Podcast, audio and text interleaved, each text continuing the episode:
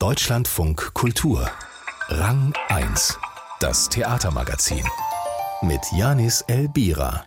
Und damit herzlich willkommen zur ersten Rang 1 Ausgabe im neuen Jahr. Schön, dass Sie dabei sind. Wir feiern heute das runde Jubiläum der wahrscheinlich einzigen Bühnen-Comedy-Serie. Gutes Wedding, schlechtes Wedding versammelt seit 20 Jahren Geschichten und Charaktere aus dem gleichnamigen Berliner Bezirk und ist nicht nur dort längst Kult. Außerdem sind wir in Basel, wo am Museum Terngeli ein Bühnenbild des Theatermachers Boris Nikitin zur Kunstinstallation wird das richtige Theater für die Stadt, in der es steht. Das wollen natürlich so ziemlich alle. In den Großstädten geht's aber auch noch ein bisschen spezifischer, denn da gibt es oft Stadtteil- oder Kieztheater, die sich an die Menschen aus der Nachbarschaft wenden und deren Themen auf die Bühne bringen. Vor allem mit Humor macht das in Berlin das Primetime-Theater, gelegen im Stadtteil Wedding und weit über dessen Grenzen hinaus bekannt. Man könnte sogar sagen, in Berlin weltberühmt. Und das hat zu tun mit einer Bühnensitcom, die dort inzwischen inzwischen in über 150 Folgen gezeigt wurde. Gutes Wedding, schlechtes Wedding. Und da geht's jeden Abend so los. Für alle, die das erste Mal hier sind, am Anfang, was wir immer machen, sind ein paar Rituale. Die Alten, also die schon länger dabei sind, kennen das. Wir üben als erstes den Akkusativ. Der geht wie folgt. Ich freue. Mir. Wen oder was freue ich? Mir. Na gut, dann üben wir das Geschlecht. Alle Männer machen tiefes Wow. Wow. Alle Frauen und hoch. Wow. Crossgender für alle Soziologen. Männer, Frauen. Ja, Berliner Grammatikstunde im Primetime Theater. Nun feiert dessen erfolgreichste Show Gutes Wedding, Schlechtes Wedding in der kommenden Woche 20. Geburtstag, ist also fast genauso alt wie das Theater selbst. Und dessen Gründer ist der Mann, den Sie gerade schon gehört haben, Oliver Tautorat. Schönen guten Tag. Hallo. Wie gut flutscht die Interaktion zur Begrüßung mit dem Publikum nach 20 Jahren? Das klang ja gerade fast wie einstudiert.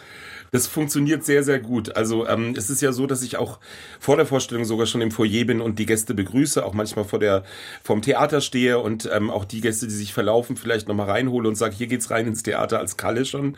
Deswegen ist da schon ganz viel Kontakt da und das funktioniert wirklich gut.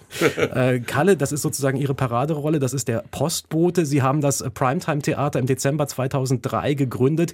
Am 10. Januar 2004 ging dann die erste Folge Gutes Wedding, Schlechtes Wedding über die Bühne modernes Volkstheater, kann man sagen, Theatercomedy, aber eben im Serienformat. Wie sind Sie damals darauf gekommen? Ja, das Serienformat war eine Idee gewesen. Also beide Gründer sind sehr fernsehaffin gewesen. Also es gab damals ja auch Friends, King of Queens und auch die Simpsons schon. Das heißt, diese Serielle hat uns immer schon sehr interessiert und die Idee darauf zu kommen, das war eher so ein bisschen wie die Jungfrau zum Kinde, weil wir gesagt haben, wir, wir brauchen irgendwie ein Programm und wir würden gerne das Programm immer wieder bewerben, aber wir wollen uns auch immer wieder verändern und was Neues machen. Und dann zack, du hast eine Linie, gutes Wedding, schlechtes Wedding, das weiß jeder, was er damit anfangen kann und du machst neues Folgen, das bedeutet, du kannst auch die Figuren weiterentwickeln, du kannst die Geschichten weiterentwickeln, du kannst in irgendwelche Universen reinsteigen und das ist das Tolle der Serie und ja, so eine Theaterserie gab's und gibt's ja bis heute nicht so in dem Umfang noch nicht. Genau, es wird am Theater sehr viel über Serien gesprochen. Da schaut man dann immer etwas neidvoll so auf Netflix und Co. Da geht es dann aber eher so um die Ästhetik, glaube ich. Ähm, dagegen das Serienformat, Sie haben es gerade gesagt, das hat sich am Theater eigentlich nicht durchgesetzt, weil man die ZuschauerInnen eigentlich nicht auf denselben Stand bekommt. Wieso funktioniert es bei Ihnen trotzdem? Erstmal haben wir klassisch ein Entree, das heißt, was bisher geschah. Also das heißt, jeder, der zu uns kommt, kriegt bei der Serie, also wir haben ja auch abgeschlossene Stücke, also so äh, Spin-offs, aber bei der Serie kriegt er quasi, was bisher geschah. Das heißt, es gibt da einen Einstieg. Und die Geschichten sind auch von unseren Autoren so toll geschrieben, dass man im Prinzip wirklich so den ersten Teil, so die ersten paar Szenen braucht man, um einzusteigen, um in den Humor reinzukommen. Aber eigentlich erzählt sich die Geschichte auch wirklich von selber. Man hat am meisten Spaß, wenn man öfters kommt, weil man dann quasi seine Lieblingsfiguren, die man kennenlernt, dann sagt, ach guck mal, Manolo ist wieder dabei oder Kevin ist wieder dabei. Was passiert jetzt, wenn der plötzlich im, im Einkaufscenter hängen bleibt und so weiter. Das heißt, man freut sich schon auf die Figuren und das ist das Serielle, was im Theater dann auch funktioniert. Weil die Figuren, die wir spielen, sind ja so liebevoll gestaltet, dass man ganz schnell eine Identifikation findet. Und dann ist man interessiert, auch was passiert jetzt, wenn Kalle sich plötzlich doch verliebt, wenn es richtig ernst wird. Mhm. Da geht es viel auch dann um Stammpublikum, Publikumsbindung und auch der Abbau so von Schwellenängsten vor dem Theater. Das ist ja für viele Theater Theater ein ganz großes Thema. Gutes Wedding, schlechtes Wedding hat Kultstatus, vielleicht auch deswegen, weil sie vieles anders machen, als es andere Theater machen. Zum Beispiel, wenn man verhindert ist, dann kann man bei ihnen sein Ticket zurückgeben ohne größere Probleme. Man kann Getränke mit in den Saal nehmen und es gibt sogar Popcorn. Muss man als Kieztheater zwangsläufig so ein paar Theaterkonventionen im Spiel zwischen Bühne und Publikum über Bord werfen, um so lange durchzuhalten? Das passiert bei uns nicht bewusst. Also das passiert, weil ich das anders gar nicht haben will. Also ich will gar nicht so eine Atmosphäre bei uns im Theater haben, wo man das Gefühl hat, oh, jetzt müsste ich aber eigentlich, und jetzt erinnere ich mich an meinen ersten Theaterbesuch mit einer Reklamausgabe, möglichst Sekundärliteratur vorher lesen, damit man Goethe dann versteht oder so. Das will ich ja gar nicht. Also für mich ist Theater immer so ein gesellschaftliches Ereignis. Und das, was es eigentlich auch schon immer war, wenn man sich Shakespeare-Zeiten anguckt in der griechischen Antike, das war ja immer ein gesellschaftliches Ereignis. Und da wollen wir eigentlich wieder zurückkommen. Und deswegen ist es für mich wie selbstverständlich, dass man die Konventionen, also die interessieren mich einfach auch gar nicht. Das ist nicht arrogant gemeint, sondern das ist das, womit ich wirklich auch niemanden fange, weil viele dann so dieses Gefühl haben, ach, Theater, sagen ja auch viele, die ich anspreche, ach nee, Theater ist nicht so meins, das ist alles so hochgestochen. Also, nee, ist es eben nicht. Und ich glaube, das ist auch die Liebe zum Theater, auch die Liebe zum Publikum, die das ausmacht, dass es so ist, wie es bei uns ist. Sie sind 2003 an den Start gegangen. Da war Berlin noch eine andere Stadt. Auch mhm. der Stadtteil Wedding hat sich seitdem stark verändert. Was bekommen Sie davon in Ihre Theaterarbeit mit? Verändert sich das Publikum, verändern sich die Themen, vielleicht auch der Humor? Also der Humor erstaunlicherweise nicht. Also das ist das, was ich sage, wo wirklich vieles, ähm, auch in der Zeit, wo man jetzt über Cancel Culture und über diese ganzen Themen auch redet, das ist bei uns sehr stabil gleichbleibend und wird auch akzeptiert und wird auch nicht diskutiert, sondern es wird wirklich akzeptiert, weil es eben mit ganz viel Liebe gemacht ist. Also wir betrachten die Figuren, auch die Klischees, die wir haben, die brechen wir auch. Also wir haben türkische Machos, die dann aber eigentlich in dem Moment, wo die Mutter in den Raum kommt, einfach komplett gebrochen sind und eigentlich klein mit Hut sind und so. Also das ist das, wie sich der Wedding verändert hat. Naja, da ist es so, das ist ein bisschen kiezbezogen. Also es gibt im Wedding ja auch verschiedene Kieze und Klar gibt es zum Beispiel in Sprengelkiez, wo wir sind, ganz speziell, ähm, hat sich sehr viel gentrifiziert, aber es gibt auch Ecken, die ursprünglich noch sind. Und das ist eigentlich das, was, was mir auch die Hoffnung macht und auch den Grund macht, warum ich sage, ich werde immer im Wedding bleiben und das Theater wird immer im Wedding sein, weil das ist für mich an vielen Punkten immer noch das raue, authentische. Und ich habe jetzt vor kurzem erst einen Bericht gesehen über 40 Jahre, wie sich der Wedding entwickelt hat. Und ich verstehe auch dieses natürlich gewachsene Berlin, das erlebt man im Wedding immer noch an vielen Ecken. Vieles ist sehr echt. Das muss auch so bleiben, sonst kann man Berlin einfach auch einpacken. Jetzt haben Sie das gerade schon gesagt, das Spiel mit den Klischees. Sie haben ein kleines Ensemble von StammschauspielerInnen, ich glaube neun Leute haben Sie, die Dutzende Rollen unter sich aufteilen. Es gibt gleichzeitig am Theater eine große Debatte darüber, wer darf eigentlich mhm. wen spielen. Das ist natürlich was, wenn man so arbeitet wie Sie, dann wird das relativ schwierig, da immer sozusagen die migrantischstämmige Figur auch mit dem migrantischstämmigen Schauspieler zu besetzen. Wie gehen Sie mit sowas um? Das ist doch sicherlich was, was dann gerade auch im Kiez, im Wedding auch für Reibung sorgt. Also ähm, die Reibung entsteht nicht im Kiez, weil im Kiez wird's akzeptiert. Das ist so. Also ich bin halt Hülia, die türkische Mama. Ich bin halb migrantisch. Meine Mutter kommt aus Griechenland, aber das muss man ja auch nicht immer rausholen. Das wird bei uns im Kiez nicht diskutiert. Es wurde immer wieder mal in der Pandemie diskutiert, wo einfach auch viel Zeit war, um zu diskutieren über diese Themen. Also da gab's auch auf Social Media mal kurz einen Aufruf, wo man ein Bild von mir gesehen hat, wo dann. Aber es wird bei uns im Publikum nicht massiv diskutiert, weil und das ist, glaube ich, der große Unterschied. Wir gehen sehr liebevoll mit diesen Figuren, auch mit den Geschichten Geschichten um, auch mit den kulturellen Unterschieden um. Also es ist kein Verrat, es ist kein besserwisserisches, es ist nichts von oben herab, sondern es ist einfach nur eins zu eins ehrlich. Und wir haben zum Beispiel Ryan Wichert, der spielt Ahmed. Ryan ist ähm, halb Brite, halb Deutscher, also hat nur wirklich gar keinen Ursprung. Trotzdem hat, spielt er die Figur des Ahmeds so liebevoll, dass man einfach sagt, das ist halt Ahmed. Und damit kommen die Diskussionen bei uns einfach nicht auf. Jetzt wird Gutes Wedding, Schlechtes Wedding am 10. Januar 20 Jahre alt. Es gibt inzwischen, Sie haben es gesagt, mehrere Spin-offs, würde man, glaube ich, im Serienjargon sagen. Also in Form von längeren Stücken, von Filmen. Auch ein Podcast gibt es, glaube ich. Wie werden Sie das runde Jubiläum jetzt feiern? Na, wir feiern das jetzt erstmal mit einer, mit einer ordentlichen Doppelfolge. Also das heißt, es gibt die Jubiläumsfolge in einem Wedding vor unserer Zeit. Da gibt es Teil 1, Teil 2 und das ist ganz viel Zeitreisen. Wir haben jetzt auch altes Archivmaterial so ein bisschen gesichtet, äh, Mini-DV-Kassetten digitalisiert. Wir haben Dreharbeiten mit Schauspielern, die früher dabei waren, die alte Figuren auch geprägt haben. Wir haben auch so Gegenüberstellungen, wie hat früher ähm, Daniel Zimmermann Ahmed gespielt, wie spielt Ryan Wichert das. Und ich habe die letzten Monate auch damit verbracht, wirklich so ein bisschen in die Geschichte zurückzureisen. Und ich habe die alte erste Folge gesehen und ich meine, ich mache das jetzt wirklich seit 20 Jahren und ich habe bei vielen Punkten echt Gänsehaut bekommen, wenn ich mir überlege, wo wir jetzt sind und wo wir angefangen haben. Und ähm, es waren auch viele rührende Momente. Also es war auch für mich waren auch viele Punkte dabei, die echt berührend waren. Also wo ich echt, also auch jetzt, wenn ich dran denke, wenn ich mir die erste Folge angucke, auch mir die Tränen kommen, weil ich mir denke, Alter, wir haben hier echt 20 Jahre was aufgebaut, was so wirklich nicht woanders vorkommt. Und nach 20 Jahren darf man sich ja dann vielleicht auch so eine etwas längere Geburtstagsparty gönnen. Oliver genau. Tautorat, Leiter des Primetime-Theater im Berliner Wedding. Dort wird die Kultserie Gutes Wedding, Schlechtes Wedding kommende Woche 20 Jahre alt. Ab 19. Januar gibt es die Jubiläumsfolge in einem Wedding vor unserer Zeit und ich bedanke mich fürs Gespräch. Danke für die Einladung, hat sehr viel Spaß gemacht. Wenn Sie älter als 40 Jahre sind, dann erinnern Sie sich vielleicht noch an die Aufregung, die es vor knapp 24 Jahren gab, als die erste Staffel von Big Brother in Deutschland ausgestrahlt wurde. Ein Experiment, in dem eine Handvoll unbekannter Menschen in einen 10 mal 10 Quadratmeter großen Wohncontainer gesteckt wurde, für 100 Tage abgeschirmt von der Außenwelt, immer und überall beobachtet von der Kamera.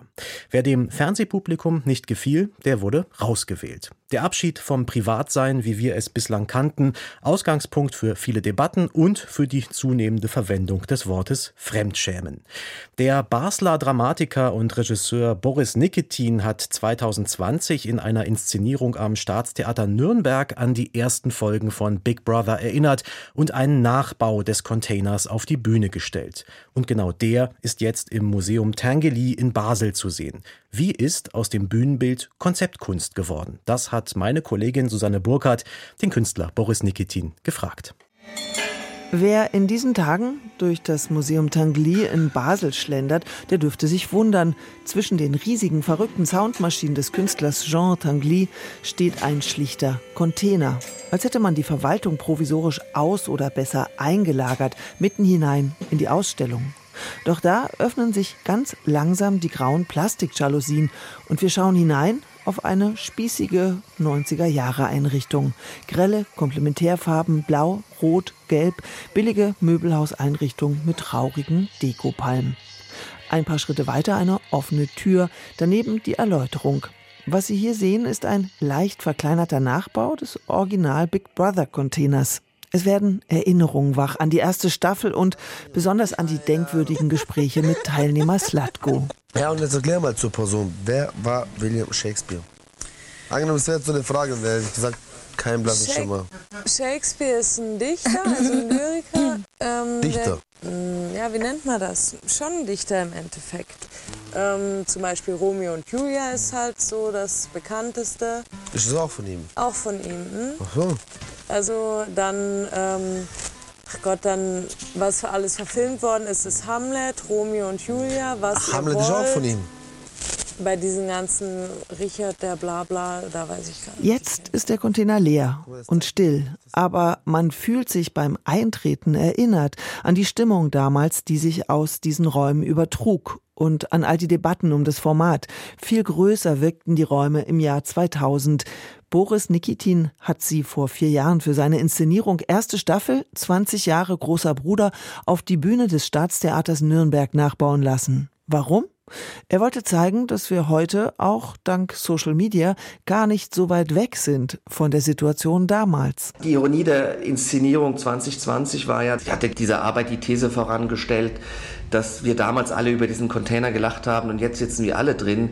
Damit meinte ich tatsächlich diese sozialen medialen Container, in dem wir uns alle permanent selbst beobachten und eigentlich uns gegenseitig den Rauswurf wünschen und uns gegenseitig nominieren und bewerten. Doch kaum hatten die Proben zu dem Abend begonnen, brach die Pandemie aus. Und so saßen die meisten zu Hause, teilten der Welt über Kameras mit, wie sie sich gerade fühlten, was ihnen durch den Kopf ging oder was sie beobachteten. Ein bisschen so wie im Bekenntnisraum, dem Confessions Room im Big Brother Container von einst. Das war dann der Punkt, wo ich dachte, und das war die zweite Ironie, wir konnten nicht so viel proben, aufgrund der Maßnahmen. Ich saß ganz oft allein in dem Theater und blickte auf diesen leeren Container und war fasziniert tatsächlich von dieser Verlassenheit und von dieser Leere dieses Objekts. Und irgendwie hatte ich das Gefühl, gerade in seiner Verlassenheit erzählt mir dieser Container ganz viel. Also befand Boris Nikitin, eigentlich muss man das in ein Museum stellen. Eigentlich ist es ein ethnologisches Objekt. Das ist eigentlich ein historisches Objekt. Diese Videokameras, die da drin rumhängen, in diesem Container, die haben eigentlich musealen Charakter. Und so wurde aus dem Bühnenbild Konzeptkunst mit dem Titel The Last Reality Show.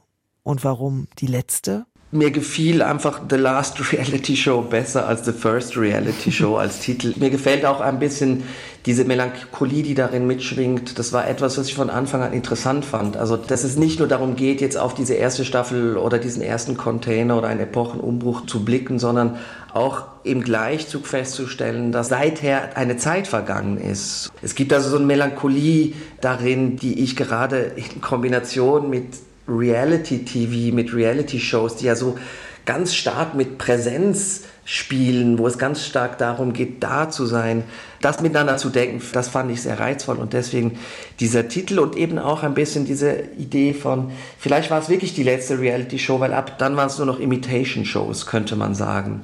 Das Interesse an realen Menschen und Geschichten durchzieht viele Produktionen des Dramatikers und Regisseurs Boris Nikitin. So hat er die tödliche Erkrankung seines Vaters in einem Text verarbeitet. Im Theaterstück Magda Toffler erzählt er von seiner Großmutter, die ihr Jüdischsein ein Leben lang verschwieg. Was ist echt, was ist erfunden und wie unbeeinflusst sind wir von anderen?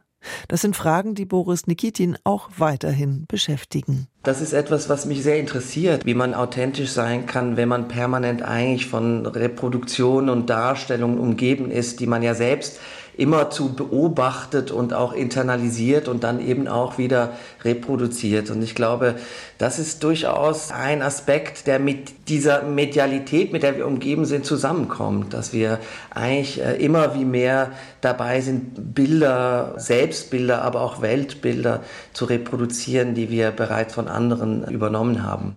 Boris Nikitin, Schweizer Dramatiker und Regisseur im Gespräch mit meiner Kollegin Susanne Burkhardt. Seine Installation The Last Reality Show ist bis zum 21. Januar im Museum Tangley in Basel zu sehen. Die geniale Stelle. Und die kommt heute von Heidi Wiley. Sie ist Geschäftsführerin der European Theatre Convention, einem Verbund von aktuell 64 öffentlich getragenen europäischen Theatern. Und in ihrer genialen Stelle, da verschmelzen Vergangenheit und Zukunft. Also meine geniale Stelle war zur Saisoneröffnung am Deutschen Theater in der Inszenierung Weltall Erde Mensch. Jede Wahl erzeugt mindestens zwei Möglichkeitswelten. Ja? Eine, in der man es tut und eine andere, in der man es sein lässt. Und der Eröffnungsmoment, als wir als Publikum begrüßt wurden und Teil der Inszenierung waren, in dem Moment, als sozusagen das Publikum ja die Bücher der Jugendweihe bekommen hatte. Und das hat mich natürlich zurückgeworfen in meine eigene Vergangenheit, auch wenn ich das Buch nicht mehr bekommen habe. Es hat mich an viele Geschichten erinnert, die ich gehört habe, die in diesem Raum stattfanden. Das heißt, die Geschichte wurde so lebendig. Und ich war gefangen in dem Moment und dachte, was passiert jetzt sozusagen? Hier schreiben wir Zukunft und äh, Teil von etwas Größerem zu sein und trotzdem beobachten zu können und in einem selbst gehen ja so viele Assoziationen auf. Das fand ich schon großartig. Heidi Wiley über Weltall, Erde, Mensch am Deutschen Theater in Berlin, dort noch einmal zu sehen am 29. Januar. In dieser Woche auch eine traurige Nachricht. Der Schauspieler Hendrik Arnst ist im Alter von 73 Jahren verstorben. Arnst gehörte von 1994 bis 2012 zum Ensemble der Berliner Volksbühne und zählte mit seiner Bühnenpräsenz und der unverwechselbar sonoren Stimme zu den prägenden Schauspielern der Ära von Intendant Frank Kastorf. Bis zuletzt stand er hier auch weiterhin als Gast auf der Bühne. Hendrik Arnst, er wird fehlen. Das war's von Rang 1 für diese Woche.